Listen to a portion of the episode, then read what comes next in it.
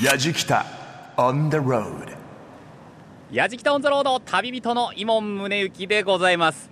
私が今いるのはですね隣もうすでに羽田空港の敷地飛び立つ飛行機が結構見えてるんですけれども天空橋という駅にいるんですね。もし東京に来たことがあるっていう方羽田空港を利用されたことがあるっていう方は途中で天空橋っていうね変わった名前の駅があるなと思われた方も多いかもしれませんけども実はこちら東京都大田区羽田なんですね。羽田空港近い。駅名かっこいいでしょ？これ R25 っていうフリーペーパーでなんと日本一かっこいい駅名にも選ばれたことがあるらしいです。僕もね羽田空港よく使うんで天空橋ってどんな場所なんだろうと思って降りたこともなければ上に上がってきたこともないんですけどもう周りほぼほぼこう空港の敷地だったりとかでも片や住宅街が見えたりとかですね。意外とこう品川の下町の風情みたいなね残してる感じはあるんですよね。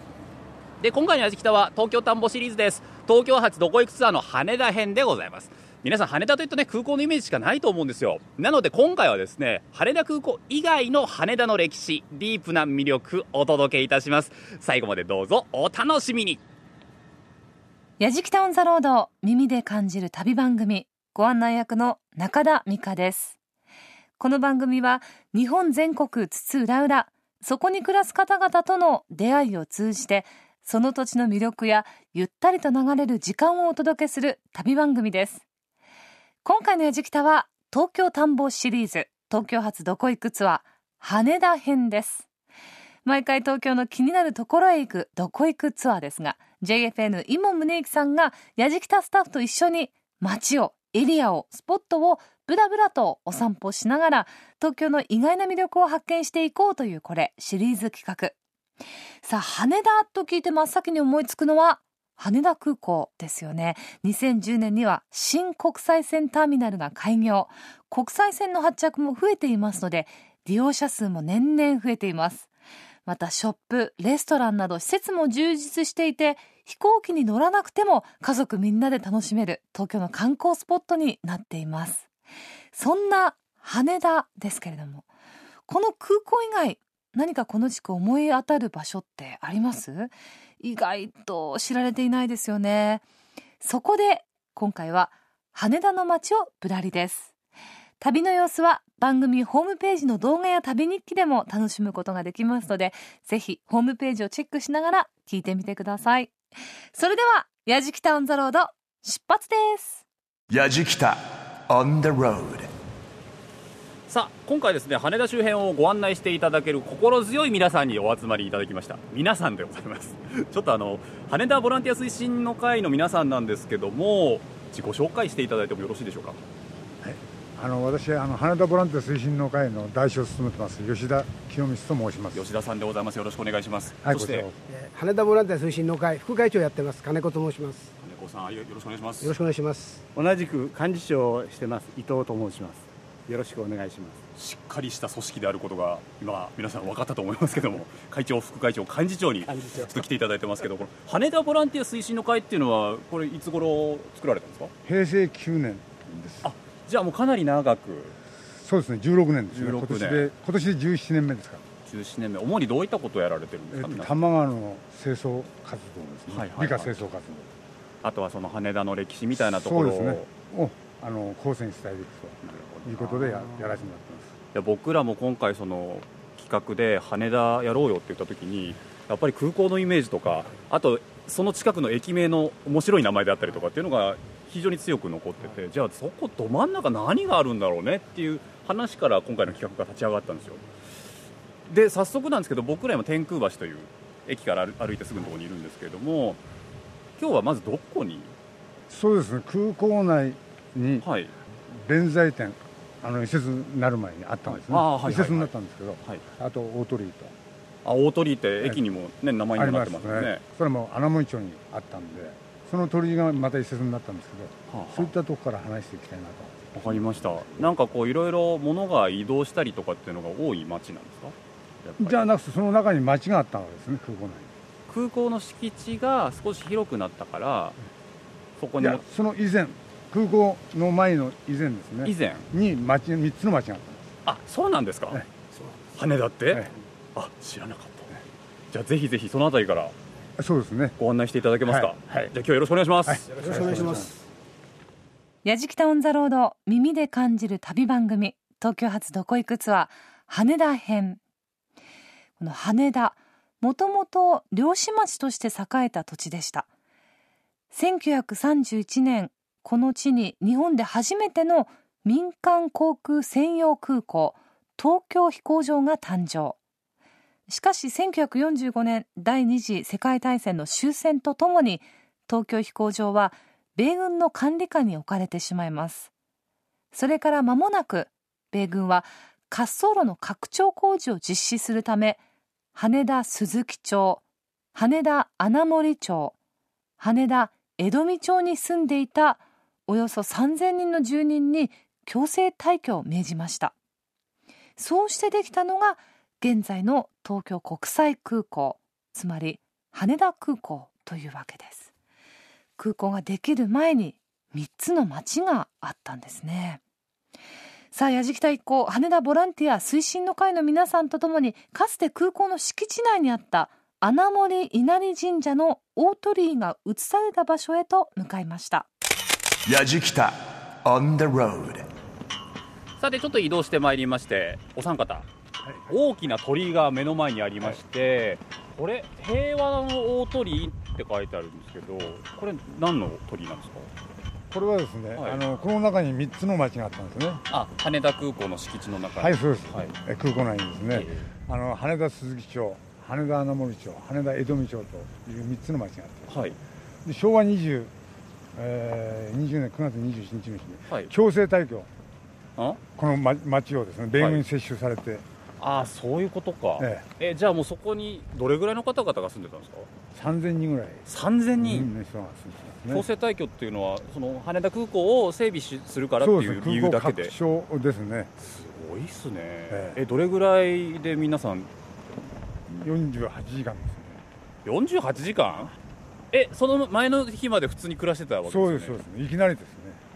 すごいですね。ええ。それで皆さん本当にそれで退去なされたんですか？え大丈夫。え？どこ？余儀もうど余儀なくですね。どこ行っちゃったんですか？もう疎開したい人もいれば、はい。ええまたそこで、ええこの親戚なんかのところへ行ったり。あーということは羽田周辺にそのまんま暮らしてらっしゃった方もそう中にはいるってことですよね、え全然知らなかったな。3つの町がそうです。たった48時間で。そうです。えでこの鳥居は何か関そ係が？れでですね。この鳥をその当時ですね、はい。壊そうとするとですね怪我人が出たりですね、まあ、そういった事故があったはい。鳥なんですけど、ええ。でまあその歴史をこう伝えてる鳥なんですけどね。その町があった。へえそうなんだ。いやー知らなかったですその羽田の歴史。もう知らない人が多いと思います、え皆さんは地元は羽田？羽田です。羽田です。ひょっとして例えば前の代えーがあの私たちはあの戦後の生まれなんで、はい。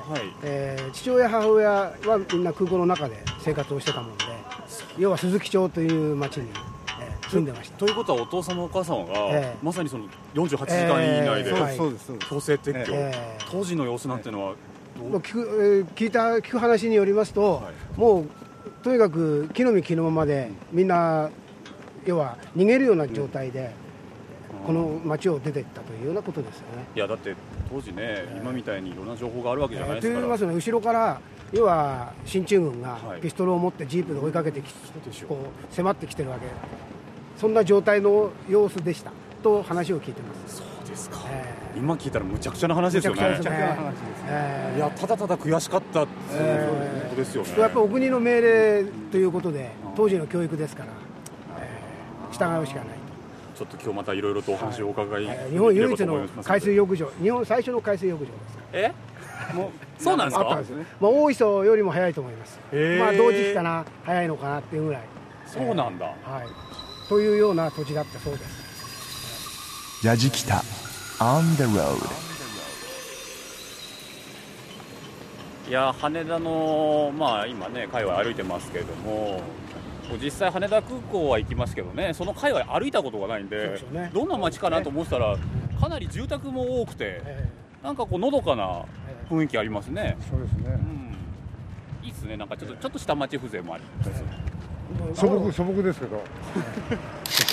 あの羽田の産業というと昭和37年ぐらいまでい。海苔をあ海苔。海苔養殖が、ええ、主の産業だった、ええ。であの今もこの弁天橋っていうんですけど、はい。この両両側のあの欄干にレリーフがええあのレリーフっていうんですか？あレリーフ。がえ。えはい。海苔漬けっていうね。ええ。こういうものがええやっぱり歴史として、ええありますから。今はどうなんですか海苔は？今も羽田はもう全くやってます全くやってないんだ。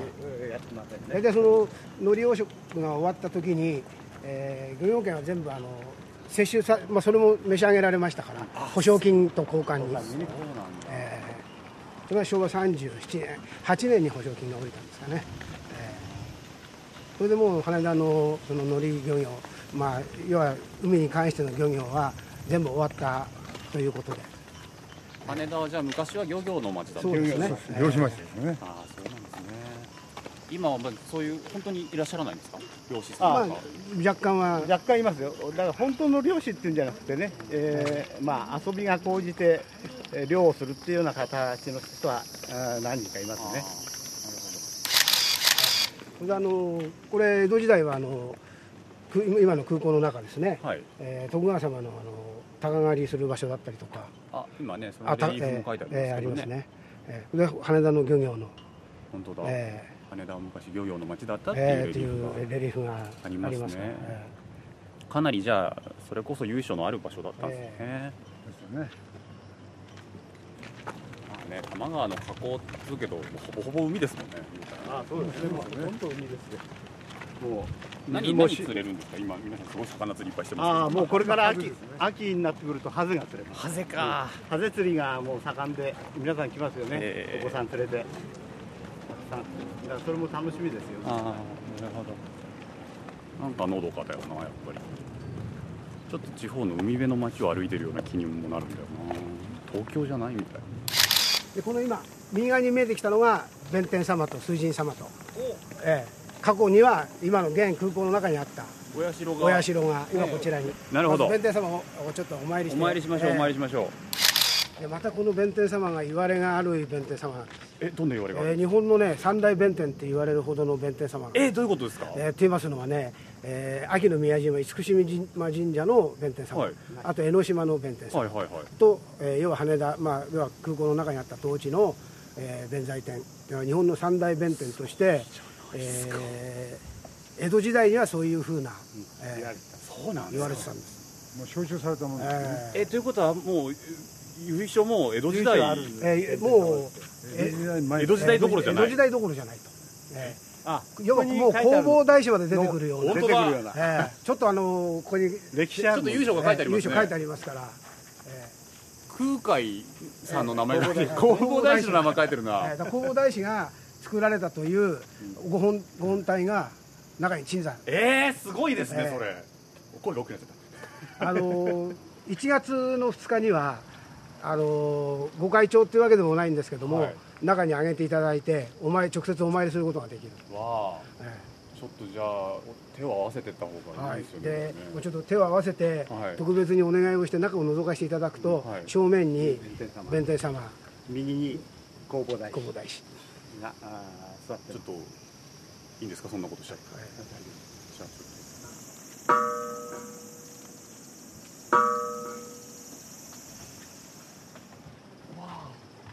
中央にいらっしゃるのはわあご本体です。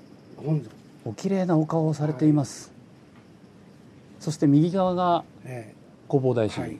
空海。ーそれであのこちらの弁天様ははい。あの琵琶を持ってないんです、ああ確かに。はい、あの太鼓を叩くバチを、あれはどうしてそうえー太鼓を叩いて竜を呼ぶという、竜を呼ぶ、はい。どうして竜えーででこのここに竜が竜の彫刻が飾られてるんです。えーという諸説が、えーあります、すごい。はい。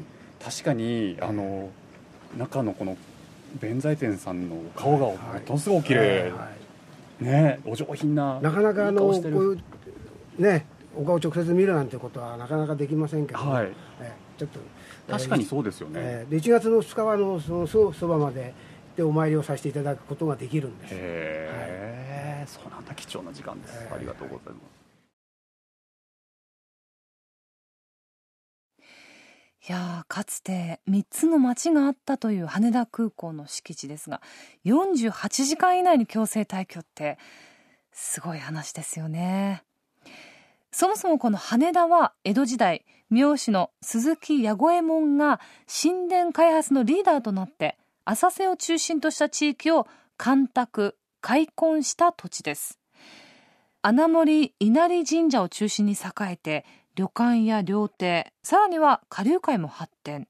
また海水浴や神社参拝のため大勢の方が訪れたという一大観光地だったんですね。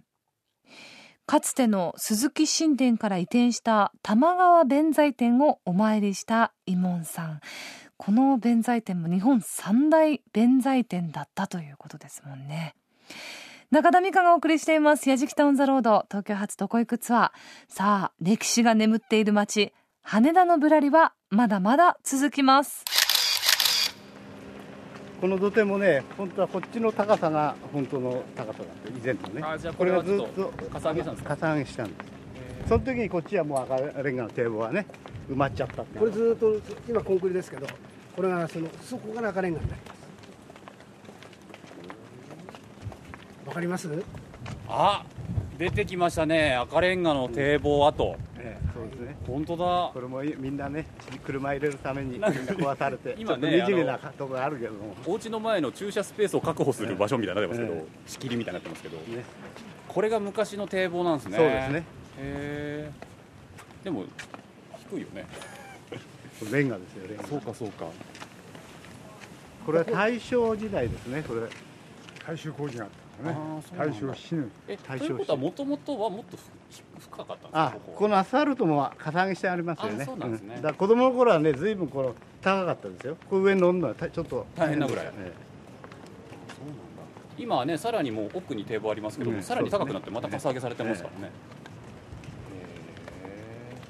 えなんか普通に住宅街に溶け込んでますね。ね。この赤レンガの堤防跡大正6年の洪水の時に羽田の町があの要は洪水あのにの被害に遭って、ええ。でそれ以降作った堤防ですから、これが今大師橋のところまで続いてます。よ大師橋、大師橋。産業道路にかかってる。多摩川一番下流の橋が大師橋って言うんですね。へえ。そこの下までが今ずっと赤レンガ。あでそんなに長く残ってるんですか？ええまだその先あったんですけどね。今あやっぱりそれも少なくなっちゃって壊されたりして。道の脇を歩いています。路地を入って多摩川の方へ。目の前ね新しい堤防ですけどもかさ上げされたことが分かるぐらいちょっと見上げないといけないぐらい高いもんね。この階段をよいしょよいしょよいしょ。階段を上ると多摩川だ。ドン。出てきた。はあこれがね、えーいつ頃できたのかなこれ。新堤防だよね。昭和58年頃って聞いたね。58年頃。もっと前。僕らは今ね新しい堤防の上に立ってますけども、遠くには羽田空港飛行機がまた離陸していきましたけどね。羽田広場って書いてありますが、広場なんですか？ここ。あの河川敷の方がね、はいはい。一応そう。あのこの堤防の下にまたこれ羽田ボランティア推進の会が、えーゴミを片付けて、はい。みんながこうくつろげる場所を作ろうとおいうことで、はえー自発的に整備した場所です。あ、すごい。そんで清掃活動していこうと、あそういうことですか、はい。目的なんですね。ああ羽田ボランティア推進の会の名前がここに書いてありますよ、ゴミ拾いやってよかった。泣いてた羽田道に笑顔が戻ってきた。そうですね。いいですね。さあ今ね多摩川沿いに来ました。こちらがね羽田の広場でございますけれども目の前に多摩川が広がっていてその手前にね芝生とねこう砂利結構広いスペースが空いてるんですよ。目の前屋形船がなんか止まっててね。ここゴミがいっぱいだったですか？あゴミいっぱいたくさん。もう不法渓流船舶だとかですね。不法渓流船舶。ええ不法渓流施設だとかですね。いやそれも我々の手じゃどうにもならないんで、はい。この管理してるのはあの国土交通省京浜事務所なんですね、はいはいはい。で国交省の霞が関の方に来てですねで上の人たちとはい。会って、ほんでここ行政代執行。なるほど。でこう綺麗にですね。ゴミは全部皆さんできれいにして。そうです。あと不法を全部国の方でやってもらってですね不法経理を。これはいいですね、気持ちがいい。風も気持ちがいいし、ちょっと潮の風ね。この香りもたまらんしちょっとデッキ出してね寝っ転がりたいよね。やじきた on the road. やじきたオンザロード耳で感じる旅番組東京発どこ行くツアー羽田編中田美香がお送りしています。羽田ボランティア推進の会の皆さんに案内されて羽田の街をブラブラしているやじきた一行。続いては多摩川沿いを歩きながら王子の面影をたどりますもう潮が引けばこの辺でもしじみ取れます。か らそんなに簡単に取れてるんですか取れます。しじみ取れますよ。へえ江戸前のしじみですね江戸前のまさに。味も最高ですよ。うわ食べてみたいな江戸前のしじいやあの今羽田の私というところへ行くんですけどもみはい。空港の中に町があった頃は、はい。早船っつってあ何ですか川崎海岸の大師の下のところにええ。出したあのお大師様。お大師様。川崎大師あの。下の辺に、えー船が着く船が早船って出てたんですよ。ああそうか移動手段ですよね。移動手段、はい、えーですから、えーまあ、明治時代のことでしょうから、うんうん。穴守を参拝して川崎大師に行くとか、はいはいはいはい。川崎大師を参拝して穴守に来るとか。今僕らこの堤防沿いというか堤防歩いてますけど、その目の前に大きな橋がありますよね、ええ。これが大師橋？いや大師橋は向こうです。大師橋。は高速道路です。あこれ高速道路か、要するにこの大師橋は1939年かな？はい。にできる前は私がもう川崎大師と羽田を結ぶ交通手段っていうのは渡し船しかなかった。んですそうか、うん大体ね今私があったのはこの辺なんですこの辺がちょうど渡し船が。当時の私があった。あった。今は高速道路が、ええ。まあ、かかってますけども、その下ですよね。ね大体下ですね。それからあの川崎大師の今向こう大師橋の向こう方の川崎寄りですか。へそれで空港の中今鈴木町っていう先ほどありましたよね、ええ。ー要するに弁天様があった近くにやっぱり私があったんでうんうんうん。そこは早船って言って機械船だったらしいんです、はいはいはいここはほら手漕ぎの。他なんか。のそれで2船、はい。それで空港の方の鈴木町にあった私は5船早船です。それが早船の私って、えー今でもねあの年配の人は向こうには早船の私があったんだっていうことをよく聞きます、まあその早船乗るには5船だだからその5船払うの大変だからと言って鈴木町からここまで歩いてきて2銭を払ってみんな川崎大師にお参りに行ったという話になってなます川を越えたら別の国ですからねそうです昔はね。で川崎の人はね今度穴守稲荷をお参りするのにやっぱり向こうから私を使って、えー羽田の方へ来て穴守稲荷を参拝したという。要の場所だったんですねそうですね。ね本当に。で交通手段ですよね、うん。大師橋がなかったですからね。さあいろいろと羽田面白くご紹介いただきましてありがとうございました。ありがとうございます。最後に改めてなんですけども羽田のいいとこってどんなところですか？そなんかみ皆さんの感情すごい良くてね今日。いや あの人間性のいいとこですかね、あええ。気取んなくて済む街かな、飾りのないうん。街ですね。まあ、東京独特の東京下町独特の雰囲気ですよね、ーなんかねそれは僕もすごい感じました、ええ。下町って東京も何か所かあるじゃないですか、ええ。その中でもやっぱこう皆さんが自分のことを羽田っ子っていうぐらい、えちょっとオリジナリティのある感じ、形を張ってなくてもみんなもざっくばらんですよね。住めるみたいなあそうですか、ええ助け合いの精神も持ってますし、ん。え基本的に小さい町ですからね、そっか、えでもなんかそこにねすごいちゃんと人が力強く手をつないで暮らしてる感じが分かったというえか。受け取っていただけました、はい。ありがとうございます。なんか歩けてよかったです。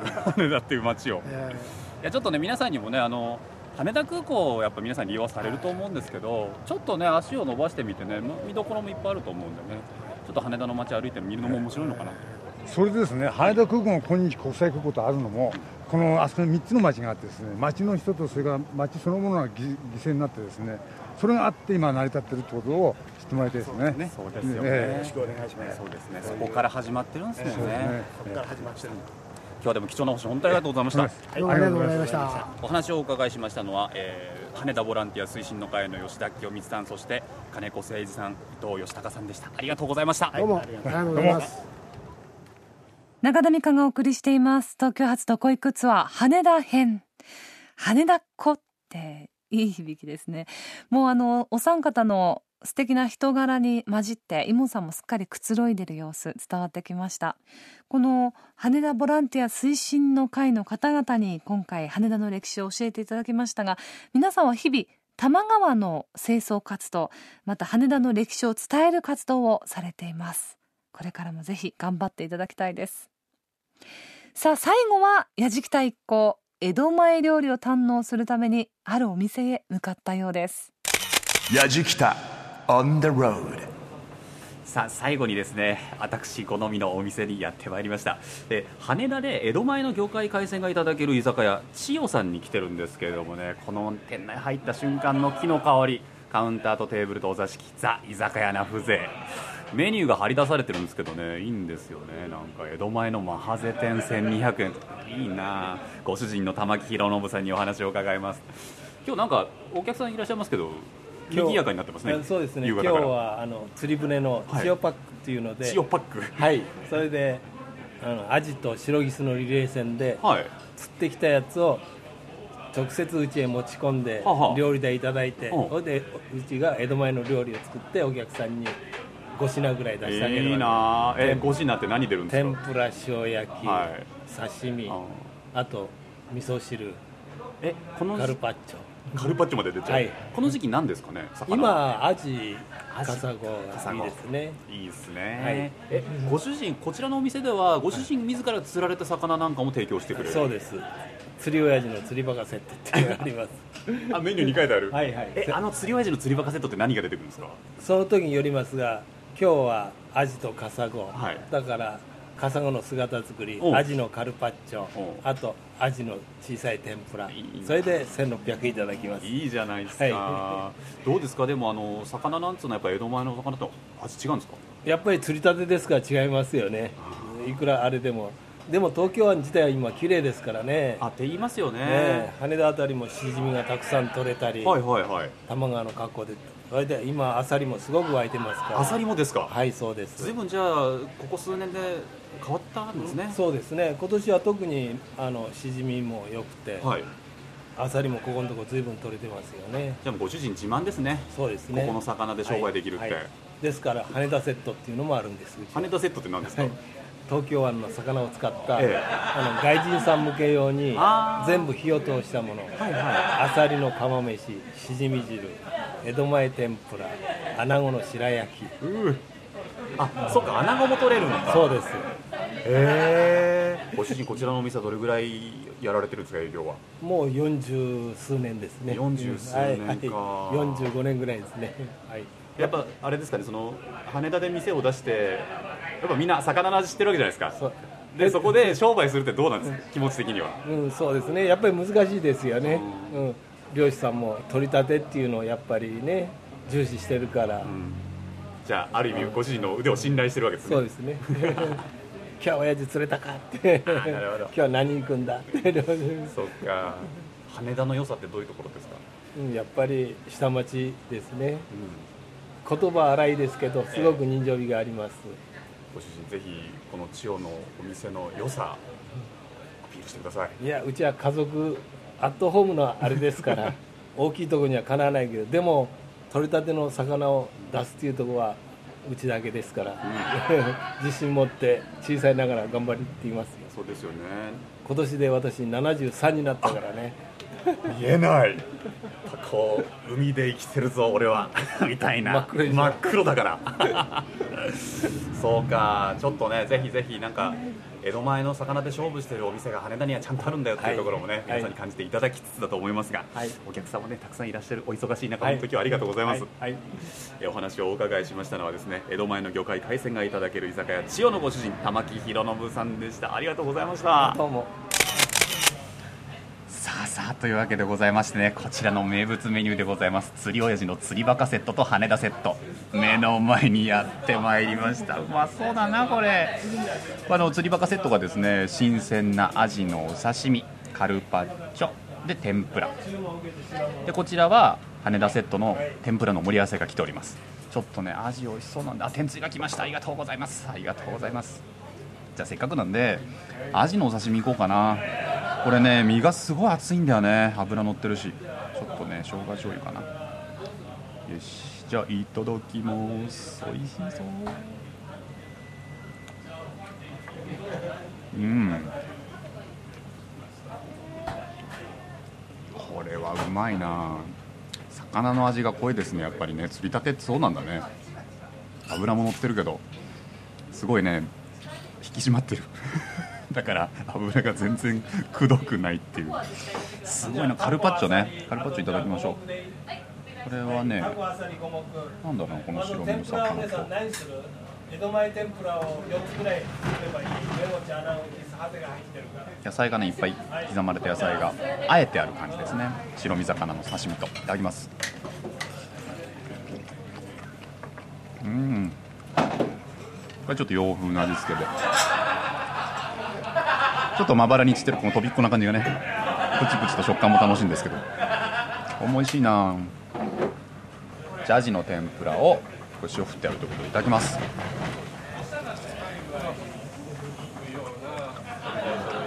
うまい。ふわふわだね。うわ。この揚げることによってねまたアジのうまみが増すんですよ。中でねアジのこうじわっとしたうまみが。ほとばしりますね。うまい。贅沢ですよね。言うてしまったら釣りたてのものを天ぷらにしてしまうっていうね。最高だなこれ。ちょっとね。ビール。ビール欲しいなこれ。なかったらダメなやつじゃないですかね。はい、これは羽田セットの穴子の白焼き。わさび醤油うわうわきたきたきた。穴子の白焼きまた上品な色してますな。わさび醤油でいただきましょう。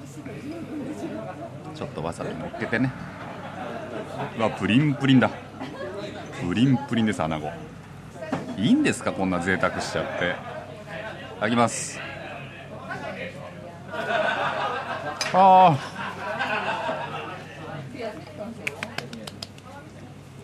白焼きってねやっぱりこう身がちゃんとギュッとしてないと美味しくないですけどこれね噛めば噛むほどっていうのはよく聞く表現ですが噛めば噛むほど穴子のいい味が出てくる。あうまいな。白焼き好きなんですよ。淡白だけど。でもその魚の味が分かりますからね。ビール ないんすかねこれね。ダメですか？飲んじゃう。ダメですかね？これ。あった方がいいと思う。いいレポートできる気がするんだけどな。でもやっぱり江戸前のものっていうのがしっかりと味が濃い。よく分かりましたね。ヤジキタ On the road 東京発どこへ行くツアー羽田編いかがだったでしょうか？私は今ですね穴守橋の上にいるんですけれども僕から見て東側ですね。東側に羽田空港があって。で今まさに夕焼け夕日が落ちようとしている西側に実は穴守神社今のね穴守稲荷があるんですけど昔はその穴守稲荷も羽田の敷地内にあった。なんか今日は羽田をいろいろとブラブラしてその歴史を紐解いているとやっぱりそこに昔3つの町があってたくさんのものがあってまあ、戦後それが分散ちりぢりになっていろいろなところに今展示台してると48時間で3000人もの人が大移動したっていう話を聞いて僕はびっくりしましたけれどもでも何よりもやっぱびっくりしたのは羽田という街のその皆さんのとてもいい気質というか、まあ、本当なんか漁師町の気質みたいなものをちゃんと脈々と残しているというか守っている感じがしたのがすごく良かったな。羽田空港っていうねこう名前がポーンと出てくるのがやっぱり羽田の第一印象ですけどそうじゃなかったなってそこでちゃんと暮らしてて根ざしてて文化を守ってる人たちがいるんだと思うと。なんか東京の街の中でも羽田というのはすごく面白い文化をたどってるような気がしましたね、うん、何よりも江戸前の魚すごく美味しかったです、うん、エンディング撮ってますけども私ちょっとほろ酔いでございます。ぜひもしねもし機会があればなんですけれども皆さんもこの羽田の街少しだけ散策するとなんかいい風情がまだ残ってますからね。それをたっぷりと味わえることができるのかなと思います。空港だけじゃない羽田。あなたもぜひ体感してみてください。というわけで「やじきたオン・ザ・ロード」東京発どこ行くツアー羽田編旅人はちょっとほろ酔いの伊門宗行でした。ヤジキタ On the road Grooves and moves your day. やじきたオンザロード耳で感じる旅番組東京発どこいくつは羽田編私も普段何気なく使ってる羽田空港ですけれどもその陰にはいろんな犠牲があったということを今回初めて知りました。また羽田空港に行く時にちょっとねやっぱり羽田の街を散策したくなりますね。ちょっと足を伸ばすだけでうん江戸前の下町情緒あふれるあの感じ。